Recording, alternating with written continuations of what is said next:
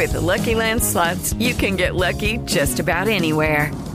This is your captain speaking. Uh, we've got clear runway and the weather's fine, but we're just going to circle up here a while and uh, get lucky.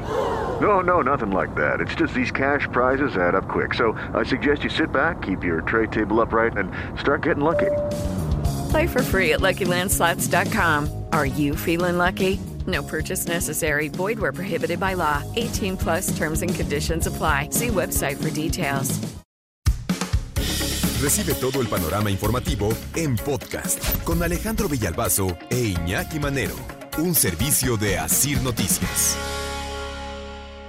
No habrá reparación del daño al estudiante detenido por el error de la Fiscalía de Veracruz.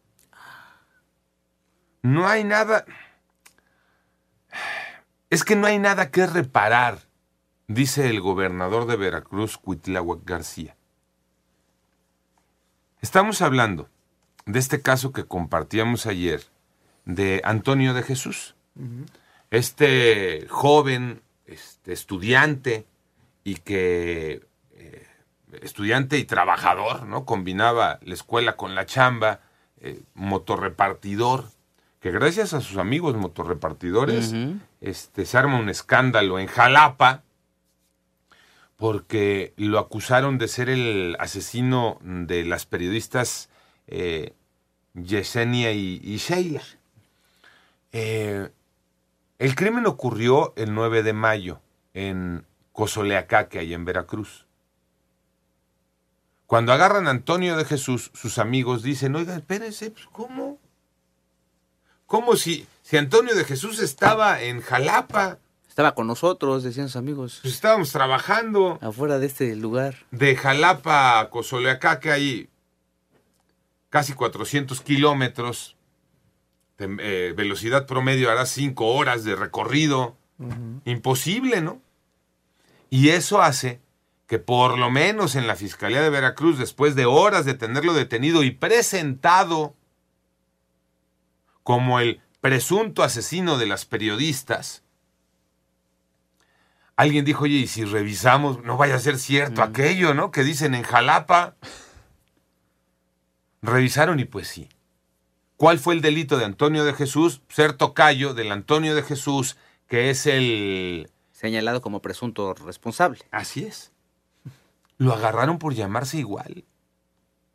Ayer eh, checaba el dato, un dato del INEGI, de el nombre más común, Juan Hernández en México, el nombre más común. No, hombre, tienes miles de posibilidades de que si te llamas Juan Hernández, pues alguien te atore, porque hay miles de Juan Hernández en este país porque es el nombre más común. Más de dos mil, ¿no? Casi tres mil. Imagínate. Entonces, pues tienes mucha chance de que te atoren, ¿no? Pero en el cinismo, con el, ah, pues ya no fuiste tú, pues vete, ¿no? Dice el gobernador de Veracruz, es que no hay daño que reparar. Yo, creo que sí, ¿no? La honra de una persona, el nombre de una persona, la historia de una persona. Su estado emocional, Alex. Claro. O sea, cuando te presentan en una situación de esa naturaleza, pisar un ministerio público es, híjole. Acusado de asesinato. Escuchamos a Cuitláhuac García. No, no existe ah, ningún daño. El joven este, accedió a que se llevara hasta Coatzacoalcos, porque recuerden que estamos en un operativo todavía constante a través de cuatro corporaciones. Ah, el joven accedió. Te cae toda la fiscalía y ahí sí. No, hombre, ¿qué les dices? No, Accedió. A ver, ponte ahí. Claro. Por eso les decía, en un país de primer mundo, una persona pone una denuncia por daño moral y les, le gana a cualquier gobierno. No, y en México, el propio gobierno te dice, "Ay, ni te quejes, eh, ni andes llorando, que aquí no hay nada que, no hay daño que reparar. Y eso si te llevo a tu casa, es que dice Leti la productora, te llevo a tu casa, ¿no? Y eso si te llevo a tu casa, la regrésate de Cozoleacaca, regrésate tus cinco horas a Jalapa a ver cómo. O sea,